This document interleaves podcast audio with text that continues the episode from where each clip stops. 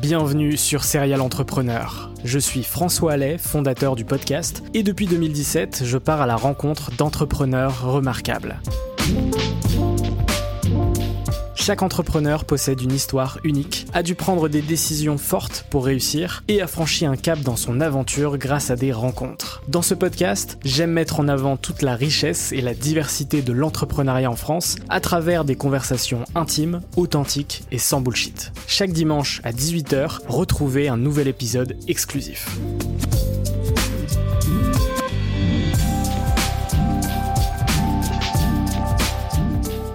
Aujourd'hui, je suis très heureux de recevoir Yann Darwin. Salut Yann, comment tu vas? Salut, merci à toi de me recevoir, ça va super. Ma première question que je pose sur vraiment la totalité de mes épisodes, c'est de, de savoir dans quel environnement est-ce que tu as grandi? Bah écoute, euh, vraiment ce qu'on pourrait appeler la classe moyenne, c'est-à-dire que euh, je te fais pas l'entrepreneur, euh, je suis né dans la rue, j'étais clochard, je suis devenu riche et fort, pas du tout. classe moyenne, donc mon père a toujours travaillé, ma mère était plutôt femme au foyer. Euh, vraiment la famille classique. Euh, pas, euh, j'ai vécu un peu de tout, c'est-à-dire que pas spécialement de problèmes d'argent quand mon père travaillait et était relativement bien payé. Alors attends, parce que c'était pas, on roulait pas sur l'or non plus, mais je sais pas, son salaire en francs à l'époque c'était quelque chose comme 10 000 francs, tu vois, ce qui était bien à l'époque parce que ça fait pas, ça fait pas 3 000 euros, mais ça fait plus aujourd'hui. Mais il y a aussi eu des périodes où il a été viré, où il a eu des problèmes, où il a démissionné, etc. Donc j'ai aussi connu les périodes où il était au chômage et où c'était compliqué. Donc j'ai un peu connu les deux périodes, mais jamais euh, super, euh, super, euh, comment dire, extrême, ni dans un sens ni dans l'autre, quoi. Donc famille classique, classe moyenne et enfance heureuse, euh, rien de fou, euh, pas de pas de pas de trucs complètement dingue dans mon enfance. Est-ce que tu est-ce que tu te souviens de, tes premières passions? Globalement, moi j'ai toujours été passionné par euh, essayer plein de trucs plus que le truc que je fais. Et ça vient aussi sûrement de mon enfance. Mon père m'a beaucoup montré que on pouvait essayer un peu ce qu'on voulait et qu'on pouvait un peu tout faire à partir du moment où on apprenait à le faire. Donc j'ai vraiment essayé plein de trucs et notamment plein de sports. Et donc j'aime beaucoup le sport c'est une de mes passions. Et si tu veux, euh, je suis un petit peu plus spécialisé, on va dire, dans tous les sports d'air. Donc moi, j'aime bien tout ce qui vole, que ça soit avion, planeur, euh, parachutisme, etc. Donc l'air, c'est plutôt mon élément. J'aime pas trop la plongée, par exemple, à l'inverse.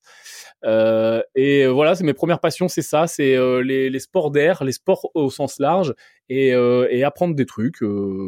Et c'est comme ça que ça a commencé, ouais. Ok, très cool. Et comment est-ce que tu vis euh, comment est-ce que tu vis tes études? Qu'est-ce que tu vas faire ensuite euh, pour euh, pour tes études? Alors moi j'étais l'élève pas trop con, mais extrêmement flemmard. C'est-à-dire que toujours la moyenne, pas plus, pas moins. si je, travaille le moins possible, je prends de l'avance le plus que je peux. je voilà, je, je, passe toujours en roue libre. Tu vois, moi j'ai eu le bac par exemple avec 10,02 de moyenne, 10,02. Tu vois. Donc euh, voilà, je, fais toujours l'effort minimum pour le résultat maximum. J'ai jamais redoublé. Euh, je suis toujours passé de classe en classe, etc. Mais sans. Euh, ce qui m'intéressait plus, c'était les copains et et, et faire des trucs et, penser à faire des projets, que ça soit c'est comme tous les gamins, quoi, faire des groupes de musique, des trucs comme ça, du théâtre, tout ce que tu veux, plutôt que, que l'école en elle-même. Et c'est aussi pour ça que j'ai pas voulu faire d'études. Je me suis, j'ai toujours dit dès que j'aurai le bac, je vais travailler. Et c'est ce que j'ai fait. Dès que j'ai eu le bac, j'ai travaillé. J'ai fait plein de merde au début. Et puis finalement, ça s'est fait comme ça, tu vois, euh, l'entrepreneuriat, etc. Mais je voulais pas du tout. Pour moi, c'était assez chiant ce système euh, école pour que tu vois, tu commences à avoir le choix entre guillemets quand t'as le bac. C'est-à-dire que tes parents ils te saoulent toujours. Euh, en tout cas, moi les miens c'était ça. Pour que t'aies à tout prix le bac, faut que t'aies le bac, blablabla. Donc je dis vas-y, j'y vais. Mais après, salut. Et donc du coup, euh, j'en ai profité. Je me, me voyais pas rajouter encore des années et des années d'études, ça, ça m'a, ça m'a saoulé. Est-ce que tu te lances dans l'entrepreneuriat juste après tes études, ou est-ce que justement tu, j'imagine que tu fais pas mal de, pas mal de jobs, tu testes pas mal de trucs? Ouais, je fais des petits boulots clairement. Je faisais de l'animation à cette époque-là, tu sais, tout ce qui est village vacances, etc., etc. Et quand t'es jeune, vraiment, t'as 18 ans, euh, c'est trop cool. Donc je fais ça pendant un grand moment, d'aller de, de, village en village, de colo en colo, etc. Vraiment en mode très route. Et je fais plein de petits boulots parce que je sais qu'il faut que je travaille et je travaille. Et d'ailleurs, je suis pas flemmard du tout. Mais euh, bah, quand t'as pas spécialement d'études, en effet, euh, tu prends ce qui vient, quoi. Hein. Donc je fais beaucoup d'intérim, j'ai fait beaucoup de chantiers, ce qui m'a aussi appris à, bah, à, faire des travaux. Euh, j'ai fait plein de travaux manuels à la con, j'ai fait un peu de service, etc. Donc j'ai toujours kiffé travailler, même des boulots de merde. Et bouger pas mal. Donc ça s'est ça s'est plutôt bien goupillé. Et vu que j'étais déjà un peu énervé dans mon état, dans mon état d'esprit, bah, je cherchais en effet des moyens de gagner plus. Mais tu sais, au début, de façon toute bête, c'est-à-dire que bah, quand j'étais animateur, après, euh, j'ai vu que bah, le directeur ou le directeur adjoint du truc, il gagnait plus. Donc hop, je passe le truc pour être directeur adjoint et je, suis directeur adjoint, super, je gagne 200 balles de plus. Et juste, j'étais dans ce dans, dans, dans, dans ce délire-là. Euh, après, euh, ouais, je tentais plein de trucs et il s'est passé un truc très bizarre dans mon parcours, c'est que un jour, euh, au hasard d'un stage où j'étais pas content euh, à l'intérieur, je me dis qu'il faudrait que je trouve peut-être quelque chose de plus stable et de moins euh, je tente tout ce que je peux euh, et, et, je finis pompier professionnel. Parce que je sais pas, je me demande même pas pourquoi. Euh, le métier avait l'air cool, j'ai vu qu'il y avait un concours, j'ai vu qu'il fallait faire du sport, que tout le monde t'aimait bien que tu étais beau et jeune et que peut-être que ça marchait bien avec les filles. Donc du coup, c'était à peu près ça le niveau de réflexion à l'époque, tu vois. Euh, donc du coup, je passais le concours, je l'ai eu, je suis devenu pompier professionnel, ce qui m'a rendu fonctionnaire. T'as fait ça euh, quand même pas, pas mal d'années. Ouais, je suis resté, je suis resté 7 ans en tout, mais je suis pas vraiment resté 7 ans puisque à l'intérieur des 7 ans, j'ai mis des années sabbatiques justement pour travailler euh, sur mes sur mes projets, notamment immobiliers. Euh, mais oui, ça a été une période de 7 ans de ma vie où j'ai fait ça, ce qui m'a permis ben, d'avoir un statut, d'avoir un CDI qui était quand même vachement plus stable que ce que je, ce que je faisais avant, et donc de commencer à investir dans l'IMO. Et c'est là vraiment que euh, l'énervement que j'avais, mais en mode tout feu, tout flamme, chien fou, je sais pas ce que je fais, mais je le fais, euh, c'est un petit peu structuré et, euh, et, et, ça a commencé à accélérer vraiment, d'abord vers l'immobilier, puis après le marchand de biens, puis après un peu d'agence IMO, puis après de l'entrepreneuriat, un peu plus structuré quoi. Et ça s'est ça s'est mis en place vraiment à partir de ce moment-là. Ouais, parce que du coup tu démarres l'IMO euh, en, en, side project entre guillemets. Ouais, complètement. Qu'est-ce que tu retiens euh, de ces années justement en tant que pompier? Et qu'est-ce qui va faire que tu vas justement te lancer sur des, des sides dédiés à l'IMO? Ouais, bah ce que je retiens c'est beaucoup de de, de, de plaisir, c'est très cool, tu vois. Je c'est un métier qui est compliqué, mais il y, a une très bonne euh, cohésion. J'avais beaucoup de potes. Euh, si, tu rentres dans le moule un petit peu du pompier, c'est-à-dire euh, bon bah ta vie c'est faire du sport et, être avec tes, copains de la caserne, c'est cool, tu vois. Par contre, si tu veux voir un peu plus loin, c'est vite limité. Donc j'étais un petit peu très heureux, mais quand même un petit peu le cul entre deux chaises. Et puis surtout moi, je, je sais pas, ça vient sûrement de mon enfance, j'en sais rien, mais j'ai ce truc dans mon cerveau de toujours vouloir changer, pas forcément changer, mais grandir, tu vas faire plus, tu vois, comme dans un jeu vidéo, faire plus de points, un petit peu cette idée-là. Et donc, je me dis, euh, faut que j'investisse l'immobilier, je me mets à fond, tac, tac, je commence à faire de l'immobilier, ça marche. Et, au bout d'un moment, bah, juste, tu te rends compte que tu peux faire plus. Tu te rends aussi compte que l'argent, c'est bien quand on a, euh, ça, ça, des portes, tu vois. Euh, je, je, commençais à faire des opérations de marchand tout en étant pompier, je gagnais quand même beaucoup plus que mes collègues, même s'ils le savaient pas ou ils le savaient mais ils savaient pas les chiffres. Euh, et donc je me rendais compte que j'avais un niveau de vie qui avait rien à voir. Quand je partais en vacances, euh, moi j'allais à Cancun dans un 5 étoiles avec mon associé, et puis eux ils partaient euh, dans, la Creuse, tu vois. Donc donc je me suis aussi rendu compte que ça c'était la liberté, je le savais déjà. Et du coup j'ai eu cette envie de faire plus et d'accélérer tout simplement. Et toute ma vie depuis, enfin même depuis toujours, c'est comme ça, j'ai envie d'accélérer. Et donc je me suis très vite rendu à l'évidence de me dire ok, même si je passe les concours de lieutenant, que je deviens officier, que je deviens grand chef, que je deviens même colonel, tu vois, je me rappelle avoir vu la fiche de paye du colonel, donc du plus haut gradé du département un jour parce que il nous anecdote, ils nous envoyaient les fiches de paye à la caserne dans des enveloppes, mais c'est elles étaient un peu transparentes les enveloppes. donc si tu regardais comme ça au soleil, tu voyais combien les mecs y gagnaient. Et je me rappelle que le mec qui gagnait le plus du département, il gagnait, je sais plus, je crois que c'était 7000, 7000 euros ou 7005 avec les primes, tu vois, avec les trucs. C'était, c'était pas un chiffre de fou. Oui, c'est beaucoup, c'est, un bon salaire, mais c'était pas un truc de malade, tu vois. Et là, ça m'a mis un coup. Je me dis, attends, le gars, il a 50 ans de carrière ou 40 ans. Il a fait tout. Il a, il a, il a bien pompé les bonnes personnes, tu sais, pour arriver en haut. Euh, parce que là, c'est, plus, c'est plus du travail de terrain, tu vois. Tu rentres dans la politique, etc. Et euh, en fait, il gagne sa vie, mais je suis, suis pas impressionné, tu vois. C'est-à-dire que sur ma dernière OP de marchand, j'ai fait un an de son salaire. Euh, à aucun moment, je suis, tu vois, et je suis un trou de cul. Donc ça, ça m'a un peu choqué. Et je me suis dit, il va, il va falloir, euh, falloir euh, changer, il va falloir se barrer au bout d'un moment, quoi. Euh, et voilà. Et donc, bah, c'est ce qui s'est passé. Comment, euh, comment est-ce que ton entourage perçoit justement cette, euh, cette évolution autour de toi? Euh, tu vois justement augmentation de revenus, augmentation de tes conditions de vie aussi? Bah malheureusement, alors euh, je vais être très clair avec toi, il n'y a pas de miracle. Hein, C'est-à-dire que les amis euh, qui suivent le mouvement, il y en a très peu. C'est-à-dire que tu as vraiment les amis d'enfance, etc., qui voient ton évolution. Et bon, bah eux, ils suivent, ils voient que ouais, c'est génial, t'exploses, et ils sont contents pour toi, et tu les gardes. ça se compte relativement sur les doigts de la main pour moi, genre deux, trois personnes. Euh, non, un peu plus, allez, 5, 6. Tous les autres, ben, c'est des phases, quoi. C'est-à-dire que tu les vois plus, ou tu les vois moins, ou tu les vois une fois tous les 5 ans, et puis ça te fait plaisir parce que tu te rappelles le bon vieux temps, mais voilà, c'est plus, plus des gens proches. Et famille, pour moi, euh, famille, c'est encore autre chose. C'est-à-dire que ils, ont suivi un petit peu toute l'évolution depuis toujours. Donc, ils ont vu que j'étais euh, un peu un électron libre. Donc, ça les étonne plus. Et, mais après, ils connaissent pas les chiffres. Tu vois, c'est-à-dire parce qu'ils sont pas dans le même délire. C'est-à-dire que si je prends mon frère, par exemple, j'ai un frère euh, qui est pas du tout dans faire de l'argent, qui est pas du tout dans euh, monter des boîtes, etc. Lui s'en fout complet.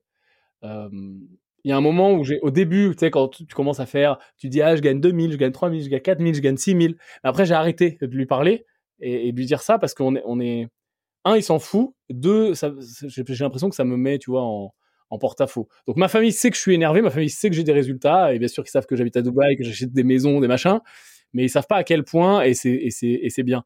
Et je pense qu'il faut accepter ça. Et en effet, j'en parlais d'ailleurs moi aussi sur un podcast. Sur le mien, pour le coup, désolé, on est en concurrence. Mais ah non, il n'y a, pas de concurrence. Tu t'inquiète, on mettra le lien en description. Ah, je sais, bon. Euh, je parlais de la malédiction du succès. Et en fait, euh, c'est ça marche pas qu'avec l'argent, les résultats financiers, ça marche un peu avec tout, j'ai l'impression. C'est-à-dire que quand tu commences à faire des trucs très différents de la masse que ça soit euh, dans le sport, que ça soit euh, t'es un artiste, que ça soit un entrepreneur, tu vois, tu commences à rentrer dans une catégorie faible de la population, 1%, 0,1%, peu importe, par rapport à monsieur, madame, tout le monde, bah forcément, tu fais face à de l'incompréhension. Mais que tu sois chanteur, acteur, danseur, chef d'entreprise, peu importe. Et c'est un peu la malédiction du succès. C'est-à-dire que si tu veux être parmi les meilleurs, bah, tu dois viser ce 0,1, 0,01% des gens qui font le mieux ce que tu fais mais ça, de fait, t'exclut du 99,999% de la population, dont ta famille, dont tes amis. Et donc forcément, tu as cette ambivalence, cette malédiction qui est en place, et euh, ça fait que tu, tu, tu ne peux pas ou tu peux moins en parler. Ou alors ça va être forcément moins bien, différemment interprété, parce que ta vie actuelle est tellement différente de ce 99,9% mais pas que sur l'argent. Hein. Je veux dire, un sportif de haut niveau, s'il s'entraîne deux fois par jour et qui fait 30 heures par semaine et qui suit sa diète et qui sort pas et machin, c'est pareil, tu vois. Et en fait, de fait, si tu veux les résultats escomptés, t'es obligé de passer par là. Et, ça, c'est, j'ai jamais trouvé euh, de solution et je pense que j'en trouverai jamais, malheureusement. Je pense qu'il y en a pas. Je pense qu'il y en a pas puisque c'est quelque chose que je retrouve beaucoup euh, dans dans tous les épisodes que j'ai pu euh, que j'ai pu faire et puis même dans mon aventure aussi personnelle où en fait tu te rends compte que euh, bah, l'aventure fait que tu vas t'éloigner de certaines personnes et te rapprocher de d'autres finalement, et que euh, tu te rends compte qu'il y a beaucoup de gens qui euh, ne veulent pas ton succès. Et, et au moment où justement tu es en réussite, tu t'enchaînes justement ces succès, bah, ces gens-là vont créer de la jalousie et en fait vont soit s'éloigner de toi, soit par une autre manière finalement. Donc c'est, je suis, je suis très relié à ce que tu as dit. Parfois c'est même pas de la jalousie, tu sais, c'est juste que le, le système de valeurs est tellement différent est tellement pas le même que c'est une, une, pure incompréhension, tu vois. C'est comme quelqu'un qui est, qui est, euh, qui est très dans, euh, par exemple, je sais pas, euh, le yoga, tu sais, les trucs très, très connectés, qui parle à un mec, à un scientifique super cartésien, tu vois. C'est-à-dire que le système de valeurs et de pensée ne fonctionne pas. Et, il entre en collision, tu vois. Et c'est un petit peu la même chose. C'est alors bien sûr qu'il y a la partie jalousie, mais il y a aussi la partie impossibilité de comprendre le, parcours de l'autre et, ça, euh, voilà, c'est compliqué. Ouais, c'est vrai. C'est un mix, euh, c'est un mix des deux, je pense, mais, euh, mais c'est clair. Euh, en, en, 2016, tu fais un, tu fais un, un, switch, euh, enfin un switch qui est quand même très connecté avec le reste. C'est que tu te lances sur YouTube. Euh, Aujourd'hui, sur YouTube, tu à plus de 674 000 abonnés, plus de 78 millions de vues, ce qui est un giga succès euh, en, en, finalement 7 ans, 8 ans. comment est-ce que tu te, tu te, enfin pourquoi est-ce que tu décides de te lancer sur YouTube à ce bah, C'est un espèce de mix de croiser des chemins entre une demande du marché. J'entends euh, des gens qui commencent à me demander, euh, des gens physiquement, notamment des collègues à l'époque, qui commencent à me demander, OK, bah, comment tu fais l'immobilier, ça a l'air cool, etc. Donc une, demande finalement, et euh, une espèce de tendance. C'est-à-dire quand il y avait les vlogs, il y avait les blogs, pardon, avant, donc des gens qui racontaient leur histoire, qu'elle soit entrepreneuriale, business, investissement sur des blogs, ça il y a une très grosse période. Et après, ça, tout ça a commencé à migrer sur YouTube. Et finalement, 2016, on est pile entre les deux on est entre les gens qui écrivent et les gens qui font des vidéos. Aujourd'hui, il y a quasiment plus que des gens qui font des vidéos, il y a quasiment plus de gens qui écrivent. À l'époque, il y avait quasiment que des gens, je dirais les années d'avant, 2010, 11, 12, 15, que des gens qui écrivent. Et on est pile, tu vois, 2015, 2016 dans ce switch-là que j'identifie parce que je vois, parce que moi aussi, je suis des chaînes, je suis des trucs, je regarde. Et je me dis, bah, ça tue, quoi. C'est-à-dire que, ouais, je vais le tenter, je vais faire des vidéos, euh, ça va me créer une audience, du coup, ça va faire grossir ma boîte, euh, ça va me générer des activités supplémentaires, du réseau, etc. Et j'y vais un petit peu au, petit bonheur la chance. Et je me dis, si ça marche, tant mieux. Et j'y vais à fond. Et comme ça, je fais une activité de formation, ce qui fait que, bah, en plus, avec une activité de formation, j'ai des revenus supplémentaires, ça me permet d'investir plus, enfin, boule de neige, tu vois. Et si ça marche pas, qu'est-ce que je risque? Pas méga grand chose. Donc je fais ça un peu en sous-marin. J'en parle pas du tout euh, dans la vie normale. Parce que tu sais, autant aujourd'hui, Internet, ça y est, on a, on a shifté, j'ai l'impression. Euh, tout le monde est au courant qu'il n'y a plus d'anonymat sur Internet. Et... Mais à l'époque, on était encore un petit peu dans la retenue. Et donc, euh, j'en parle pas. Mais, mais je le fais, quoi. Je me cache un peu. Je me rappelle que j'avais sur les réseaux sociaux, notamment Instagram, j'avais bloqué tous les gens que je connaissais, tous mes potes, pour pas qu'ils voient que je fais des vidéos, etc. Euh, bah, voilà, j'avais la honte, quoi. Et, euh, et, je le fais et ça marche en fait. Ça marche très vite. Euh, je sais pas pourquoi, parce que quand j'ai commencé, je me suis dit, ok, faut partir massif. Donc je me suis dit, je fais une vidéo par jour pendant 30 jours. Euh, après, je me suis dit, ok, euh, je vais commencer à écrire un, PDF parce que je savais que si les gens, bah, ils pouvaient télécharger un truc, je pouvais récupérer leur email, leur envoyer des mails. Enfin, vraiment, j'étais en, en mode entrepreneur, tu vois. Après, le PDF s'est transformé en livre. Quand j'ai écrit le livre, je me suis pris au jeu de kiffer écrire le livre. Puis, vu que je l'avais annoncé aux gens dans les premières vidéos, bah, les gens me disaient on attend le livre et tout. Et en fait, ça s'est lancé comme ça, très organiquement, très naturellement. Et ça a marché. Donc, à partir du moment où j'ai eu la preuve du concept que ça marchait, que j'avais une audience, je me rappelle très bien quand j'ai passé mes 1000 premiers abonnés, j'ai dit all in. On y va.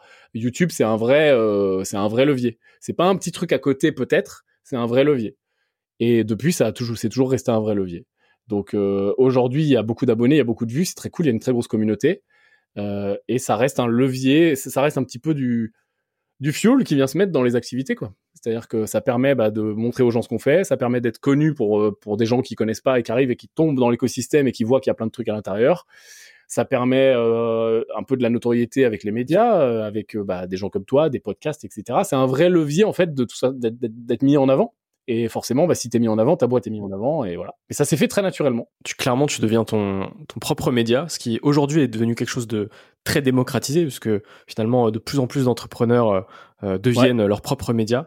Euh, mais mais finalement, toi, t'es assez précurseur, puisque euh, bah, en 2016 il n'y avait pas autant justement de ouais, d'entrepreneurs sur YouTube. ouais, il y avait aujourd'hui maintenant tout le monde connaît le storytelling, le fait voilà, de mettre, de mettre en avant le, le chef d'entreprise, mais à l'époque euh, on se cachait, tu vois, on avait honte. C'était l'inverse. Mm. J'ai l'air vieux quand je dis ça. non, pas du tout. non, mais c'est clair que sur 2016, euh, enfin, il y avait beaucoup de divertissements, etc. Mais en termes de business, bon, je sais que euh, il y avait aussi euh, les vidéos de The Family qui, euh, qui performaient pas mal sur le business d'une ouais. chaîne qui s'appelait Startup Food à l'époque, avec pas mal de confs business, etc. Mais c'est vrai que le, le, le contenu entrepreneurial était, enfin financier, etc. était quand même assez réduit en France, en, en tout cas. Euh, en, allez, donc à ce moment-là, ta, ta boîte s'appelle Think Big euh, Edition, ouais. euh, si je dis pas de, de conneries. en 2017, tu rencontres tes futurs associés d'une boîte qui s'appelle Green Bull. Comment est-ce que se passe cette, euh, cette rencontre? Très simplement, euh, j'ai rencontré Jean-Guillaume, un des associés, dans un événement. Il me connaissait, euh, donc il vient me parler. J'étais pas mal sollicité, parce que dans les événements, il bah, faut parler un petit peu avec tout le monde, etc. Donc on n'arrive pas à se parler, en fait. On arrive à se parler à peut-être 3h, 4h du mat, dans un état qui commence à être pitoyable. donc, mais on accroche bien. Et euh, il me dit, faut à tout prix que tu rencontres mes autres associés, on fait ci, on fait ça, il me pitch. Puis ok, donc on se revoit, euh, peut-être, euh, je sais pas, 3-4 jours après. On accroche, on se dit que faut qu'on fasse des trucs ensemble. Euh, je finis par les revoir, je sais pas, 2-3 semaines après. On lance un premier projet en Gen Venture pour voir un peu ce qui se passe, on accroche très vite. Il me propose qu'on s'associe. Moi, j'étais dans une phase où j'étais en train de commencer à vouloir lever des fonds, notamment pour structurer des trucs d'ailleurs qui sont pas du tout faits. Je voulais faire un, une espèce de, sais, c'est marrant, j'avais complètement oublié cette histoire, ça raccroche vachement avec l'actualité. Je voulais faire une espèce de bot, alors pas IA à l'époque que ça n'existait pas, mais une espèce d'automatisation de gestionnaire de patrimoine en fait. Je voulais faire un CGP mais en ligne. Et donc j'étais en train de faire une levée de fonds pour faire ça. euh, très à l'ancienne avec business plan tout le bordel. Et je les rencontre à ce moment-là, donc je suis un peu dans le moment de vouloir scaler, mais je suis tout seul. Eux, ils sont dans le moment de vouloir scaler et de structurer Green Bull Group parce que à l'époque, c'était c'était pas du tout comme c'est maintenant. C'était vraiment la structuration. Tout le monde venait travailler, on structurait un groupe, etc. Et donc on, on se rencontre pile au bon moment, tu vois. Et donc, euh, bah, on se dit vas-y, on se marie, on y va et, on fait tout, on fait tout ensemble, quoi. Donc finalement, on n'a pas fait le l'espèce de bot euh, de CGP. Je suis content qu'on l'ait pas fait d'ailleurs. Et, euh, voilà, et on s'est marié. on s'est marié et voilà, et ça, c'est l'aventure d'aujourd'hui. Et aujourd'hui, il y, a, y, a, y a plus de 10 marques et sociétés. Pas beaucoup plus que ça même. J'ai complètement perdu le compte. Ouais, exactement. Et, voilà. tu, tu les rejoins du coup officiellement en 2018. Euh, ouais. Donc Green Bull, c'est un groupe qui a pour mission d'éduquer et d'accompagner leurs clients euh, vers la prise en main de leurs finances personnelles. Donc euh, effectivement avec plus de 10 marques sur des sujets très variés, aussi bien l'investissement que la food par exemple avec Yam Nutrition ou encore Perifish que je connais que je connais très bien. comment comment se passe justement cette aventure de 2018 à aujourd'hui, tu vois les un peu les grandes étapes entre guillemets parce que je, je sais que finalement le groupe s'est diversifié euh, au fil des années euh, et au fil de ses acquisitions. Déjà, je pense que quand il va, faut y aller et faut pas attendre. Des fois, faut savoir être rapide, faut savoir être euh, avoir de la vélocité. Euh, tu dis on s'associe en 2018, non, on fait les papiers en 2018. Donc en effet, sur les papiers, on est associé en 2018. On s'associe immédiatement en 2017. Et peu importe les papiers, qui, quoi, comment, on s'en fout, on travaille ensemble et on a un contrat moral, on sait comment ça va se passer. Euh, et euh, certes, on n'a pas régularisé l'association parce qu'on n'a pas signé et que c'est pas enregistré, mais on s'en fout. Et ça, je pense que parfois, il faut savoir, et notamment dans une association là où tu pars en mariage, faire confiance. Donc on s'est fait confiance mutuellement et ça a marché. En effet, ça a été régularisé après. Comment ça s'est passé? Bah, C'est très simple. En fait, au début, on était en effet axé sur les finances parce qu'on avait trois grandes verticales qui étaient l'investissement, euh, notamment immobilier, via de la formation, de l'investissement en direct, des, des, différents écosystèmes, que ce soit marchand de biens, investissement locatif, etc les finances et notamment les marchés financiers avec du software, également de la formation, etc. Donc tout ce qui est trading, investissement long terme, crypto et, euh, et du private equity où on structurait des deals, euh, notamment via euh, notre notre filiale myclubdeal.com qui permet tout simplement de prendre des participations avec nous sur des deals de private equity. Pas startup, pas euh, pas funding, mais euh, grosse. Et donc il y avait ça. Et on disait, ouais, la mission du groupe, c'est révolutionner les finances, c'est aider les gens à faire de l'argent, etc. Ce qui est vrai, mais ce qui est limitant. Et donc, ce qui se passe là avec les années, c'est que on se rend compte que quand on est entrepreneur, on peut tout faire. C'est-à-dire que si tu, enfin, c'est pas qu'on est les meilleurs, hein, c'est juste que c'est un peu toujours la même chose de, de, de scaler une boîte. Alors oui, ça va changer, forcément, tu scales pas un resto comme tu scales euh, un, SaaS euh, en ligne, mais globalement, les grands principes de l'entrepreneuriat, font que bah, plus tu l'as fait, plus ça devient euh, automatique et, et, facile, entre guillemets, même si c'est jamais facile.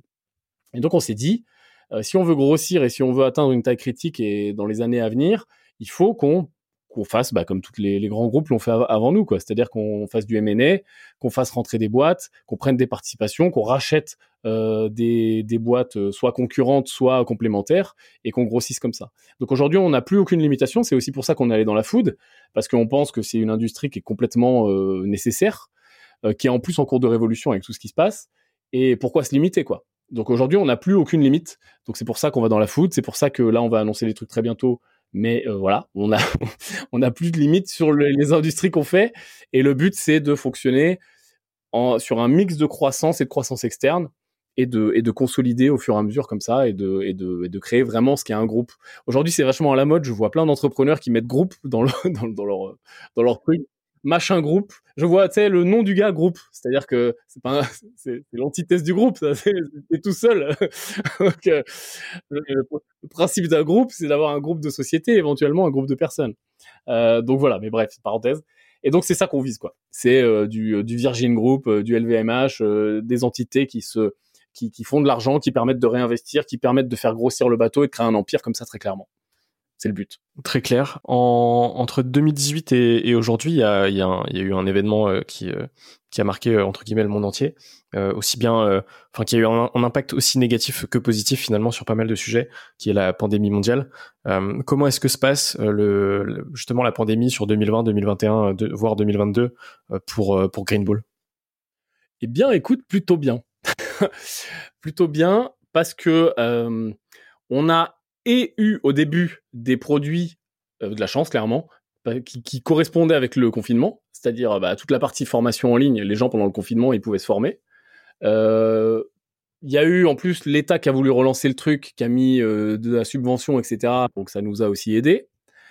Euh, la partie trading, investissement, pareil, les gens, ils étaient chez eux, ils avaient rien à faire, ils se disent ok, je peux me former, etc. Donc vraiment pendant toute la partie confinement, ça s'est plutôt bien passé pour nous. Par contre après, ça a commencé à beaucoup plus mal se passer parce que oui, il y a une relance économique, mais pas trop sur nos activités à nous. C'est-à-dire que les gens, ça y est, ils sortaient de chez eux. Qu'est-ce qui repartait C'était les voyages, les hôtels, euh, la consommation globale, etc., euh, etc. Les produits physiques. Et là, on a su faire un pivot également d'investir massivement sur Dubaï parce que ce qui s'est passé, c'est que à Dubaï, qui est un pays d'expats, 90% des gens sont expatriés.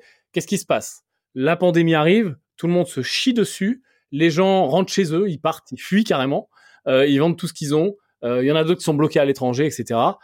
Euh, et bon bah nous, euh, ça nous effrayait pas plus que ça. On est resté comme plein d'autres gens.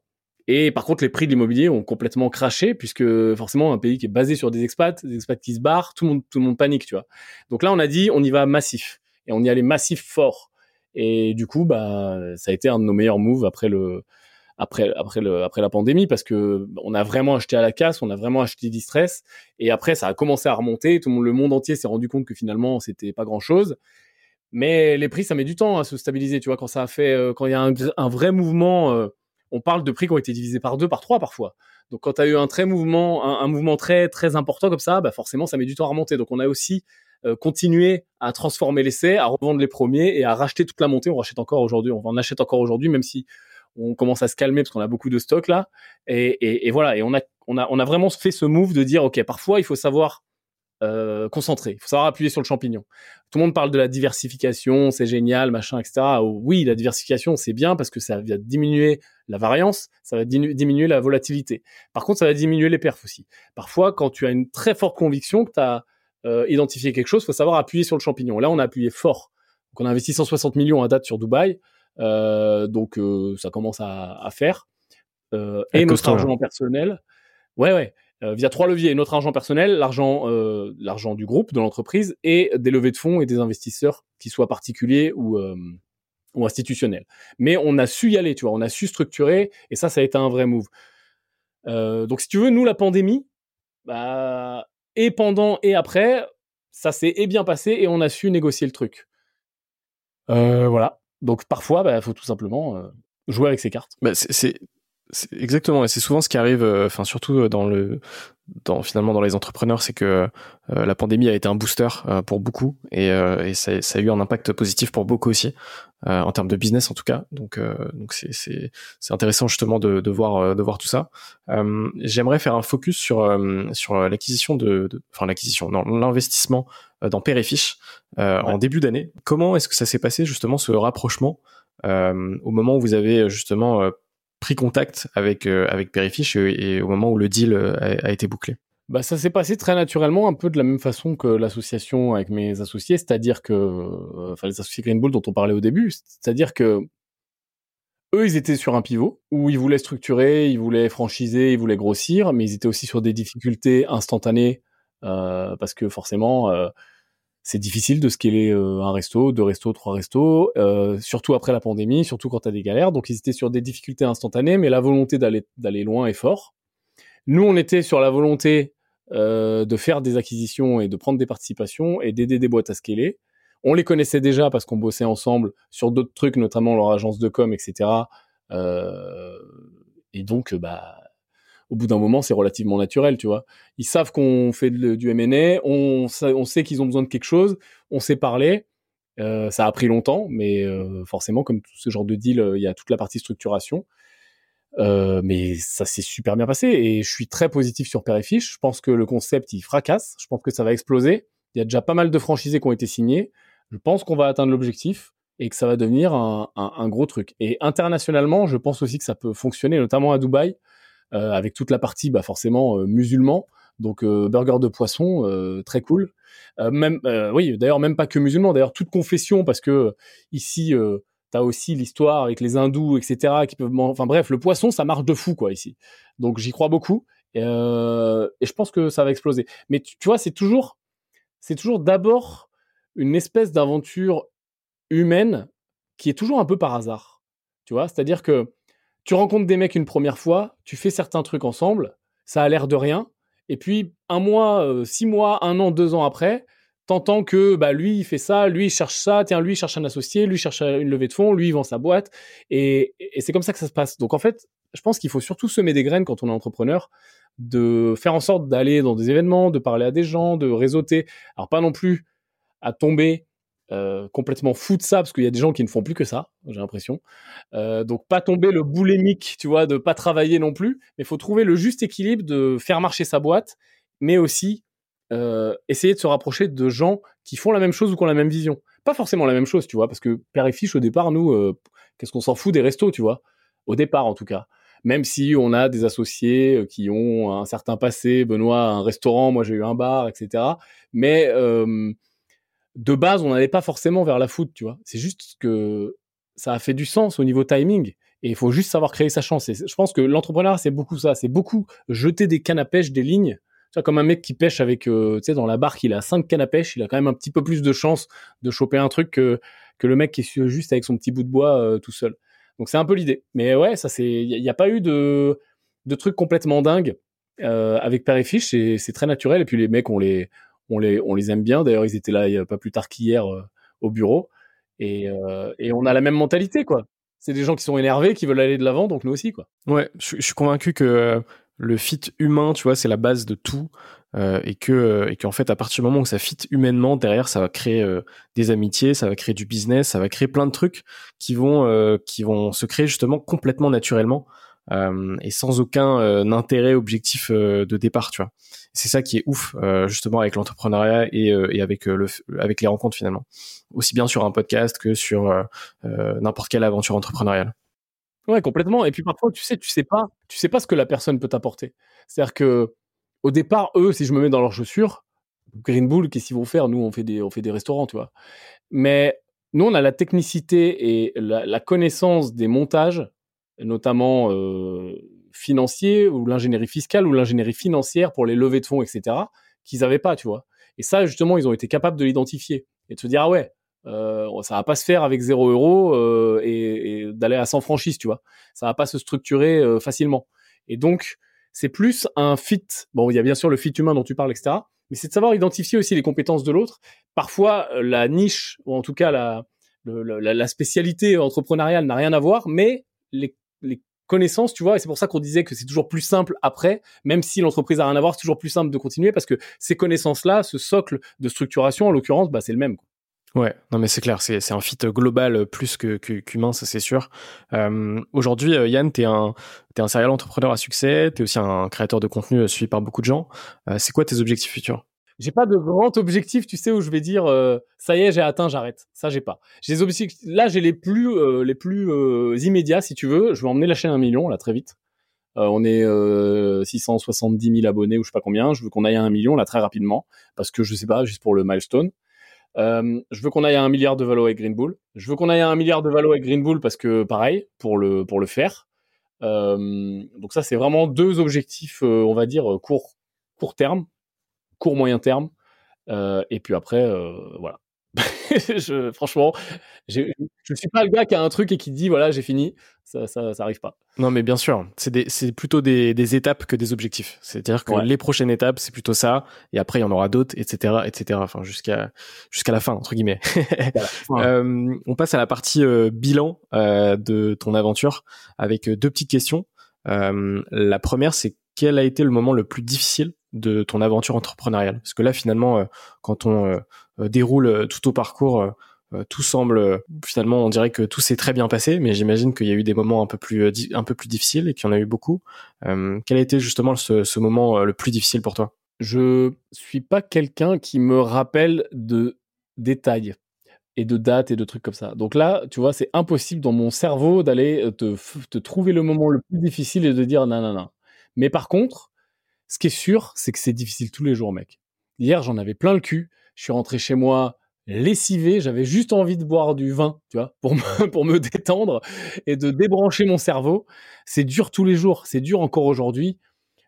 Parce que les risques sont toujours là, les montants sont plus gros, t'as beau faire plus d'argent, tu, tu, prends, tu t'exposes plus. Donc euh, c'est de plus en plus gros ce qu'on structure, ce qu'on rachète, ce qu'on discute. Je, je peux pas balancer des dingueries, mais Enfin, tu, je, voudrais parfois que les gens soient dans des réunions en mode petite souris, mais tu sais, on a toujours le même paradoxe 99% et 1%, tu vois. Mais y a vraiment, c'est des dingueries, des dingueries de, de, de, de, chiffres que je voyais dans les films, tu vois, avant, de, de, de, discussions complètement lunaires, de dire, bah là, il faut 10 millions, bah là, oui, si tu récupères ça, etc. Et donc, c'est dur tous les jours, et c'est putain de dur. C'est tout ce que je peux te dire. Et il y a aucun moment où je me dis c'est facile, il y a aucun moment où je me dis je suis arrivé. Euh, il y a toujours un il y a toujours un challenge il y a toujours un truc qui marche pas et des, des trucs parfois tout con tu vois. Il y a il y a une personne clé dans le staff qui est malade quoi qui est en arrêt maladie parce que bah la pauvre elle est malade. Et bah donc du coup bah il faut t'es en plein lancement tu vois où t'allais déployer un site de malade et puis il y a le Black Friday tu vois euh, et, et, donc, bah, tu, tu, bouches les trous, tu galères, tu, tu te lèves plus tôt, tu te couches plus tard, ça marche pas, il y a des bugs, les clients ils sont pas contents, mais du coup, bah, ça, moi ça m'emmerde, donc forcément, on attaque. Et c'est que ça, c'est des exemples au hasard que je te donne, mais c'est que des petits trucs comme ça, et c'est jamais fini. Et c'est ça l'entrepreneuriat, c'est putain de dur. Et c'est sûr que t'es pas salarié en mode euh, je viens 8 heures, je fais mon taf, je fais ce que j'ai à faire, je pars et j'ai tout oublié. Malheureusement, c'est pas comme ça. Donc, euh, j'ai pas de cas précis. J'ai aucune idée de mon truc le plus dur, mais tout ce que je te dis. Mon truc le plus dur, c'est depuis toujours, quoi, en fait. c'est dur. Comment ça, les, les galères s'arrêtent jamais quand on est entrepreneur? Comment ça? Ça s'arrête jamais. c'est une très bonne réponse. C'est une très bonne réponse. Euh, alors du coup, l'autre question, euh, est-ce que tu vas t'en souvenir, mais quel a été le moment le plus marquant positivement de ton aventure? Est-ce qu'il y en a un? Euh, ça peut être le plus récent, tu vois, parce que pareil, des moments marquants. Je vais, euh, je vais faire en sorte de trouver un truc. Euh, qu'est-ce qui s'est passé récemment Il y a un truc qui s'est passé récemment, bon, qui, qui, est pas, qui est pas forcément le plus marquant, mais ça va parler aux gens. On a un gros investisseur donc qui avait investi. On parlait de l'immobilier à Dubaï. Notre plus gros mec qui avait investi avec nous 30 millions la première fois. Donc ça, ça s'est pas fait facile. Hein, il a fallu négocier, etc. et, et montrer pas de blanche. Récemment, il a réinvesti avec nous. Donc tu vois, pour moi, ça c'est super significatif. donc là on parle d'un mec vraiment qui pèse, tu vois, milliardaire, etc. Au début il met une petite, qui pour lui est une petite allocation, hein. un petit 30 barres pour voir comme ça, et il est content, même pas, même pas, euh, dit, enfin on n'a même pas remboursé du premier investissement, c'est-à-dire que c'est pas tout débouclé, et il met une deuxième ligne avec nous. Donc ça, tu vois, c'est des trucs qui font chaud au cœur, parce que c'est pas que t'as un mec qui investit avec nous, c'est pas que t'as un mec très riche qui investit avec toi, c'est que t'as un mec qui s'est fait tout seul et qui est là où il est, et qui est un entrepreneur bien meilleur que nous, euh, forcément. Parce qu'au bout d'un moment, l'argent, c'est les points. Hein. Donc si le mec est milliardaire, il est meilleur que moi. Euh, S'il n'a pas hérité, en tout cas. Il n'a pas hérité. et donc, d'avoir sa confiance et d'avoir son, son approbation et ses conseils, etc., ça prouve qu'on fait les choses bien. Et tu vois, ça c'est au-delà de l'argent, c'est un vrai, euh, c'est un vrai truc marquant. On se dit putain, si lui là, ce gars-là, il est content, c'est cool, on va dans le bon sens. Donc voilà, ça c'est un truc récent, mais qui a été qui a été marquant pour nous. On s'est dit ah putain, on est content. Tu vois. C'est hyper, euh, c'est hyper important et hyper précieux justement d'être validé par euh, des gens qui sont meilleurs que nous. Euh, Je pense que pareil dans une aventure, tu vois, c'est c'est un énorme booster justement d'avoir cette validation et plus que cette validation finalement un investissement de cette taille entre guillemets, plus cette confiance, c'est c'est c'est forcément un booster pour la suite quoi. On passe à l'avant-dernière partie du podcast sur les rencontres, le mindset et l'entrepreneuriat, avec des questions un peu plus génériques. Euh, la première, c'est est-ce que tu peux me parler d'une rencontre en particulier qui a marqué ton aventure? Alors, je sais que des rencontres, il y en a beaucoup, beaucoup, beaucoup. Euh, mais est-ce que tu peux m'en parler d'une en particulier? Bah, Vraiment, celle qui a vraiment changé ma vie pour le coup, euh, professionnellement et dernièrement, et même pas que professionnellement, parce que tout s'est enchaîné, c'est de rencontrer mes associés, clairement. Parce que euh, j'ai vraiment scalé, et c'est-à-dire que on a scalé tous ensemble d'ailleurs. Mais on est, on est passé de tous entrepreneurs dans notre coin à faire nos trucs, à investir, à entreprendre, à tous entrepreneurs ensemble, à distance. Ensuite, tout le monde a déménagé dans le sud on est passé à entreprendre dans le sud, monter les bureaux, euh, recruter les premiers gens, etc. Ensuite, on a dit OK, si on veut scaler, etc. On veut aller à l'étranger. Moi, ça faisait très longtemps que j'avais envie de me barrer de la France. Je voulais même pas aller à Dubaï, je voulais me barrer de la France. Euh, j'étais pas le seul, donc on a commencé, il y en a deux qui sont partis, après euh, deux qu'on rejoint, etc. Après tout le monde, mais on a quand même gardé le siège en France avec, donc on a deux, on a trois emplacements aujourd'hui, France, Suisse, Dubaï, avec des salariés en France et à Dubaï, à peu près 50-50. On est à peu près une soixantaine dans le groupe aujourd'hui. Euh, et le siège est en France, mais les activités Dubaï bah, nous permettent déjà nous de vivre à Dubaï parce que clairement je l'assume et je suis désolé, mais je, je préfère très largement vivre à Dubaï que vivre en France. Malheureusement, c'est en train de devenir euh, ce que les gens connaissent. Donc euh, les entrepreneurs, n'hésitez pas à vous casser. Je vous jure que quand vous allez, ceux qui nous écoutent, vous barrer, ça va changer votre vie. Et je parle pas que des impôts, je parle pas d'argent là. Je parle de mindset, je parle de vision, je parle de facilité, je parle d'ouverture d'esprit, je parle de voir du pays, je parle d'arrêter la morosité ambiante, l'insécurité, etc. Putain, ça a été le meilleur move de ma life. Mais je suis en train, pardon, de dériver. euh, et oui, et tout, s'est enchaîné à, partir de cette rencontre, tu vois ce que je veux dire? Euh, ouais. et, et, je pense que c'est le truc le plus, c'est la rencontre la plus impactante de ma vie, je pense. Ok, très clair. Et, euh, et justement, pour parler un peu de Dubaï, euh, toi, t'as emménagé euh, il y a combien de temps là-bas? Ça fait 5 ans. Ok, 5 ans. Donc pareil, ça, tu, penses que ça a été un, des facteurs aussi de, réussite et de booster pour, euh, ton aventure? 100 fois, 1000 fois. Je, te jure, c'est un des meilleurs moves de ma vie. Vraiment. C'est-à-dire que, bon, déjà, bien sûr, le levier fiscal, donc, bien sûr, bah, plus d'argent, plus d'investissement, plus d'investissement, plus d'argent, plus d'argent, plus de rendement, intérêt composé. Donc ça, c'est magnifique. Première chose. Mais surtout, c'est même pas, je le mets même pas en 1. C'est-à-dire que oui, c'est très bien pour le côté argent, mais je le mets même pas en 1. C'est-à-dire que les gens qui sont jamais venus peuvent pas se rendre compte, mais ici, c'est les US d'il y a 50 ans, quoi. C'est-à-dire ça tire, quoi. Il se passe un vrai truc. Il y a que des expats, il y a que des chefs d'entreprise, que des mecs énervés que des mecs qui savent faire de l'argent. Il y a une vraie concurrence, mais il y a une vraie aussi, euh, une vraie notion de service, etc. Donc, tu as un peu l'impression d'être un espèce de mix entre, euh, entre euh, une, une, économie, certes, du Middle East très nouvelle, mais avec des valeurs très libérales.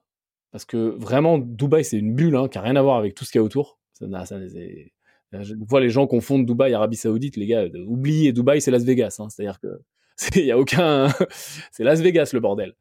Donc, il euh, y, a, y, a, cette espèce de statut privilégié, il y a de l'argent euh, et ils savent investir surtout. C'est-à-dire que les gens qui gèrent ici savent investir. Ils font des plans à 20 ans, à 30 ans, à 40 ans. Ils posent des milliards en infrastructures euh, pour faire venir les gens, etc. Ils arrivent très bien à gérer le pays, d'ailleurs, euh, parenthèse, sans impôts. Hein. Euh, donc, comme quoi, voilà. Il y a des services, et notamment des services publics. Il y a des taxes c'est-à-dire que taxes et impôts, c'est pas la même chose. Il y a des taxes, il y a des péages, il y a des trucs comme ça, il y a des taxes d'habitation, il y a des trucs comme ça. Il n'y a pas d'impôt sur le revenu et d'impôt sur les, sur les, euh, comment on appelle ça, sur les capital gains. Il y a d'ailleurs des impôts sur les sociétés, 9% maintenant. Mais, euh, ouais, c'est, en fait, quand t'es baigné, c'est juste, euh, on dit toujours, tu sais, t'es la moyenne des cinq personnes que tu côtoies le plus, etc. Quand t'es baigné dans un, dans, dans, un environnement où il y a des entrepreneurs, où il y a des start où il y a des investisseurs, où il y a euh, tous les, tous les, toutes les nationalités du monde qui te challenge parce que tu dois parler anglais, parce que tu as des Russes, parce que tu as des Indiens, parce que etc. Que tu as vraiment un melting pot de malades, ben ça ne peut que te t'ouvrir l'esprit, te tirer vers le haut, t'inspirer. Enfin, en tout cas, moi, c'est le cas. Ça, plus le côté gigantesque où tu te sens très clairement une merde quand tu arrives, parce qu'il y a des gratte-ciel partout, euh, et, euh, tu, te sens pauvre, tu vois, tu te dis merde, il euh, y a un problème. Euh, du coup, bah, si t'as un peu d'ego, ça te challenge aussi. Et puis voilà, tu, peux vraiment vivre une vie de dingue. Et enfin, moi, j'adore cette ville. Désolé, je suis peut-être un peu trop enthousiaste, mais vraiment, c'est le meilleur move de ma vie. Donc, les gens qui n'ont jamais vu, venez voir. Mais au-delà de ça, je veux même pas faire la pub de Dubaï. Je te jure que juste bouger de France parce qu'on a tous été élevés en France, parce qu'on a cette espèce de, morosité, cette espèce de, je sais pas, tu sais, de mélancolie française d'avoir vécu le truc et de voir le pays se, partir en couille. Partez quoi. Allez, allez aux États-Unis, allez au Brésil, allez où vous voulez carrément. Mais un an, deux ans, laissez-vous la chance parce que vraiment, euh, vraiment, ça fait une différence, vraiment mentale. Ouais, je, je, suis convaincu que euh, changer de cadre et changer d'environnement, ça peut être un, un énorme booster. Euh, typiquement en 2021, moi je suis parti vivre 5-6 mois à Lisbonne, euh, au Portugal. Euh, et tu vois, ça a été vraiment un, un, gros gros déclic et c'est ce qui a fait que derrière, euh, je me suis lancé dans l'entrepreneuriat. donc je, je, suis complètement aligné avec ça, que ce soit à Dubaï ou ailleurs. c'est clair que ça, ça a beaucoup beaucoup d'avantages de, de quitter la France, même sur une courte période entre guillemets. Ça peut créer un, un déclic pour la suite et, euh, et c'est super important. Euh, ma deuxième question sur cette partie, c'est euh, qu'est-ce qui est le plus important selon toi dans le fait d'entreprendre? Alors moi, très clairement, moi je suis un mec très terre à terre. Euh, le seul moyen de faire l'argent que je fais, c'est d'être entrepreneur. Je ne peux pas physiquement gagner ce que je gagne en étant salarié. C'est aussi simple que ça. Et je ne peux pas physiquement, encore moins, gagner ce que je veux gagner dans deux ans, dans cinq ans, dans dix ans en étant salarié. Mon seul choix, c'est d'être entrepreneur. C'est aussi simple que ça. C'est aussi simple que ça. C'est que... simple et efficace. mais, au bout d'un moment, quand, quand tu tires un, un, fichier Excel, c'est pas compliqué, tu vois. Euh, y égale à X, tu vois. Combien tu gagnes en revenu qu'il soit actif ou passif, c'est égal à combien tu es capable d'investir fois ton rendement, tu vois. Donc, tout le monde parle des revenus passifs, il faut se faire plusieurs sources de revenus, avoir des revenus passifs, c'est génial, ça paye ta vie. Oui, mais les revenus passifs sont créés par des revenus actifs. Donc, au bout d'un moment, pour le meilleur moyen d'avoir des gros revenus passifs, d'être rentier, d'être machin, tout ce que tu veux, avoir des dividendes, c'est de gagner beaucoup pour pouvoir investir beaucoup. Pour avoir le, le fuel, si t'as pas de fuel à mettre dans la chaudière, la chaudière, elle, elle, brûle pas. Donc, moi, j'ai expliqué le problème et j'ai dit, OK, comment on gagne beaucoup? Bah, au début, quand on sait pas et qu'on bah, on fait des extras, on fait du black, on, gagne plus, tu vois. On, on, fait des heures supplémentaires, on trouve tous les moyens. Et après, bah, on commence à apprendre, etc. Et très vite, moi, je me suis rendu compte que bah, le, le, le, vrai moyen de gagner beaucoup, c'est d'être entrepreneur. Si ça marche. Donc, forcément, bah, il suffit que ça marche. Et donc, bah, faut se sortir les doigts pour que ça marche. Ouais, je, je suis très aligné avec ça. Euh, il me reste deux questions pour cette partie. Euh, c'est comment est-ce que ton entourage vit euh, ton aventure entrepreneuriale? Ben, euh, disons que je me pose pas la question euh, parce que malheureusement, mon, mon aventure entrepreneuriale est ma priorité. Donc, mon entourage s'adapte à ma priorité ou alors il do ne doit plus être mon entourage. Désolé, toujours pas de mec super équilibré d'Instagram qui boit des smoothies à la fraise. Ah mais il y a pas de mec équilibré d'Instagram sur ce podcast donc euh, t'inquiète. sinon tu, tu serais tu serais pas invité donc. non, je crois qu'il faut savoir ce qu'on veut, c'est toujours pareil. En fait, il faut juste mettre son curseur. C'est-à-dire que, et en plus je me fous de la gueule de, de des mecs équilibrés d'Instagram, mais c'est tout à fait possible. Mais c'est-à-dire que ça dépend. Si tout ce qui t'intéresse, c'est la liberté, de vivre avec euh, 4000 euros par mois à Bali, de travailler en remote, c'est tout à fait possible. Et, voilà, et ça y est, est arrivé.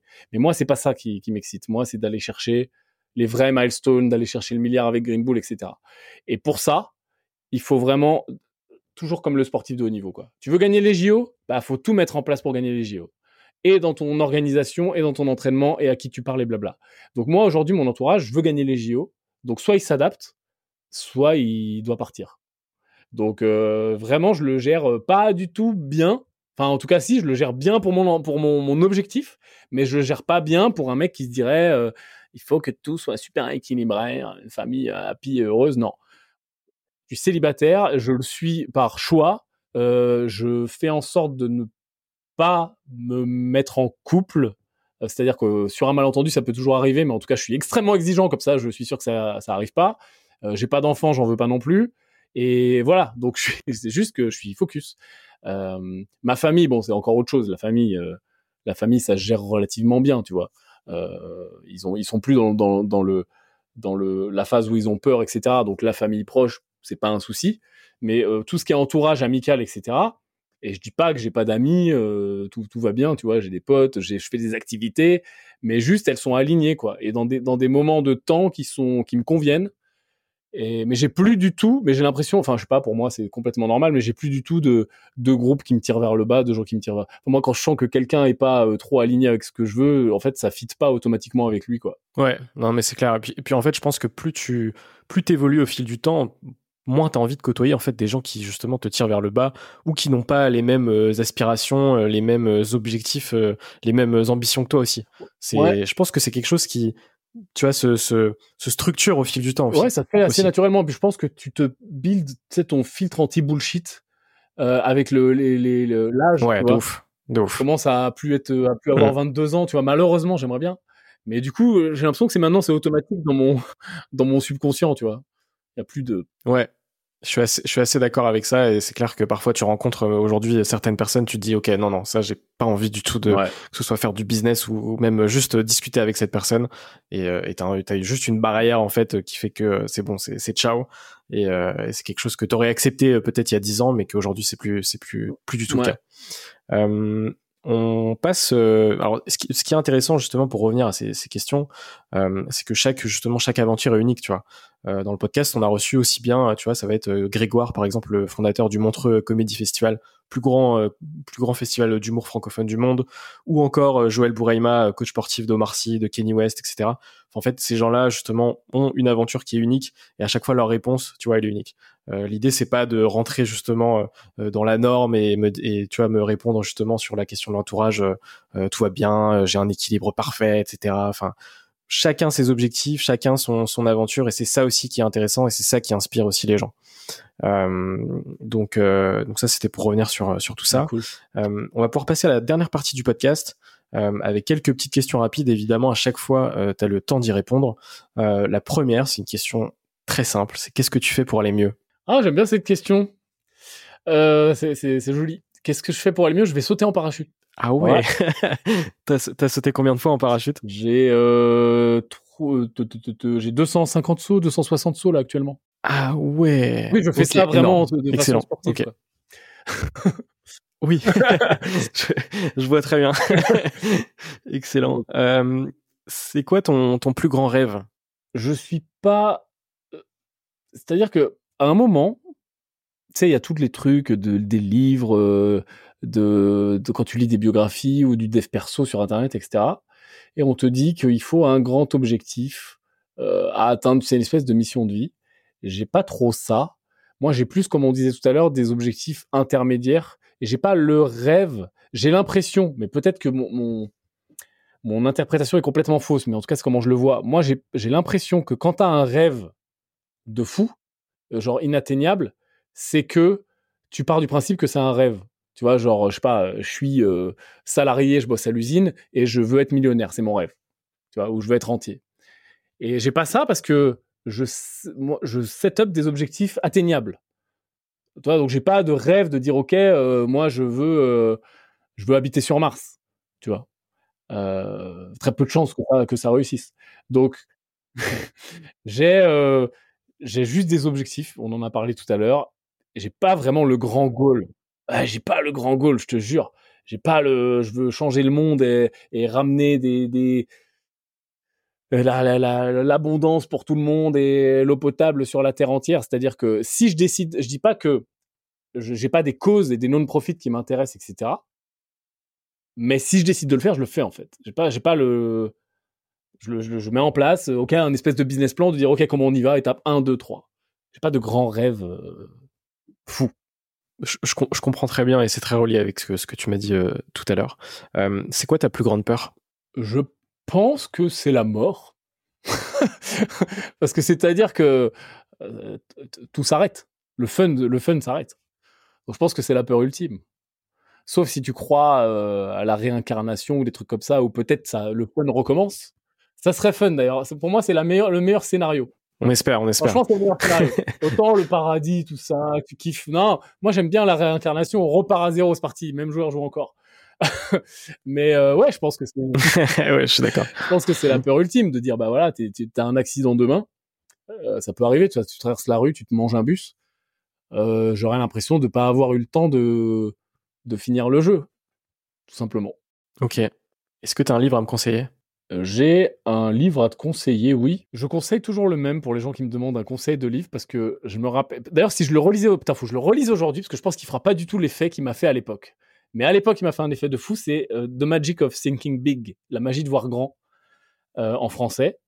Et c'est un livre de dev perso très clairement qui t'explique comment voir grand, qui te motive un truc de malade de dire ok, t'arrêtes d'être un loser, ok, tu vas t'habiller correctement, tu vas faire ça, tu vas être le meilleur, etc. Mais c'est bien fait ça te, c'est bien fait, ça te motive de fou.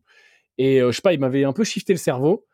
Et du coup, j'en ai un souvenir très fort. Mais je pense que si je le relis aujourd'hui, il sera moins cool.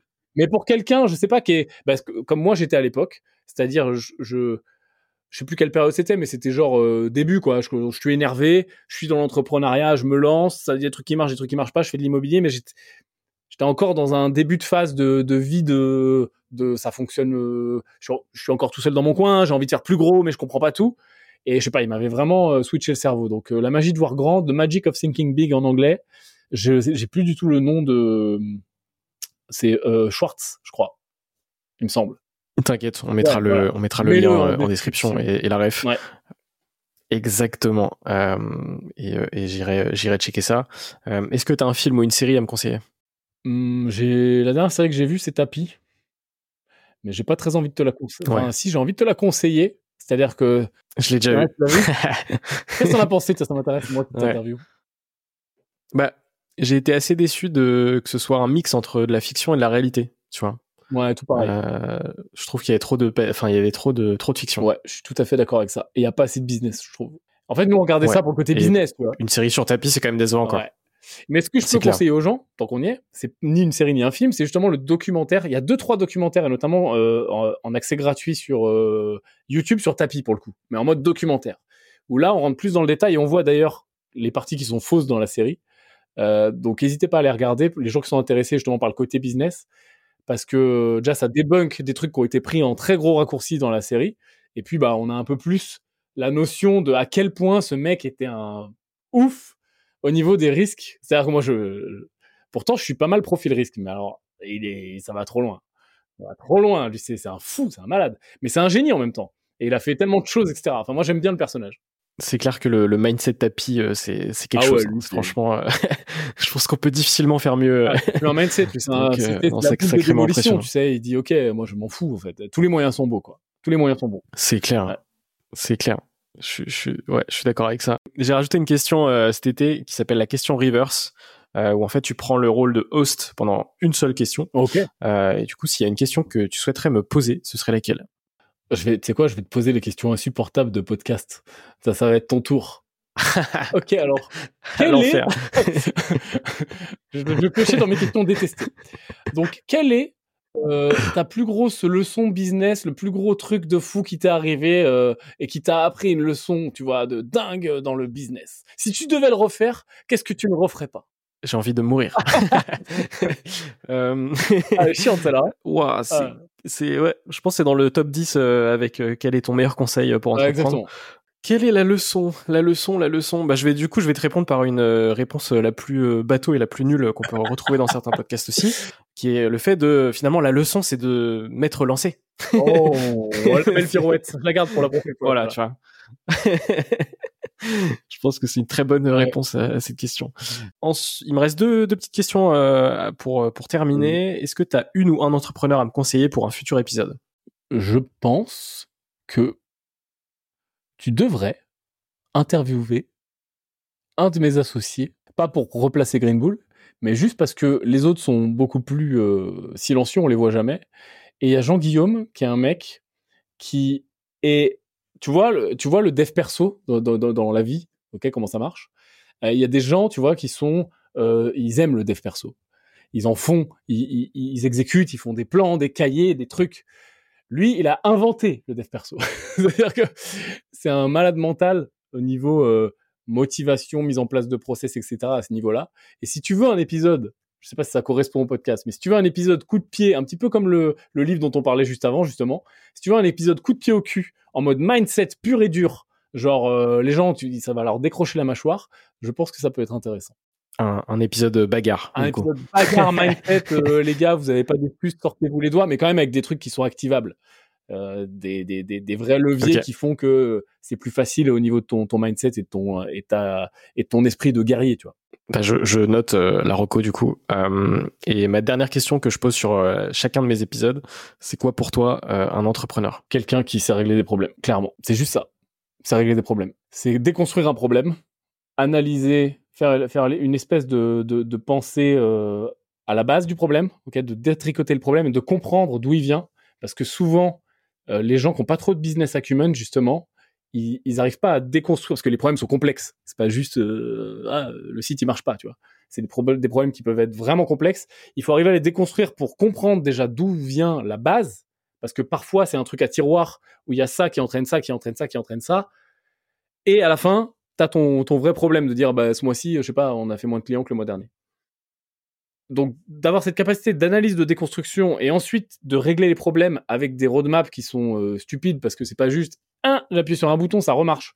Parfois c'est il faut quatre mois euh, avec des phases avec euh, des ressources qui manquent avec des gens à embaucher des gens à changer avec une infrastructure à changer. Ça peut être une infrastructure IT avec des process de vente une offre un catalogue.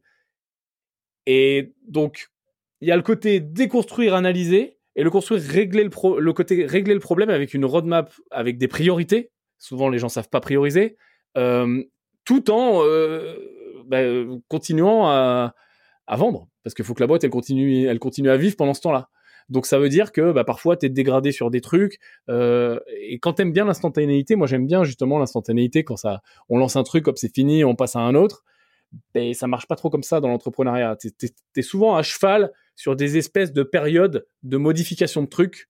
Et à peine t'en as fini un, t'en as un autre qui arrive, mais qui va durer trois semaines. Et puis là, bah, t'en as un, ça dure quatre jours. Mais hop, après, ça repart sur un autre projet. Donc, je pense que tout ce côté analytique et réglage de problèmes dans la durée, un peu gestion de projet, euh, c'est ça qui fait un entrepreneur. Eh ben, écoute, ce seront euh, les mots de la fin. Euh, j'espère que ça t'a plu Yann, c'était très cool. C'était très cool. J'espère que toi qui nous as écouté, ça t'a plu aussi.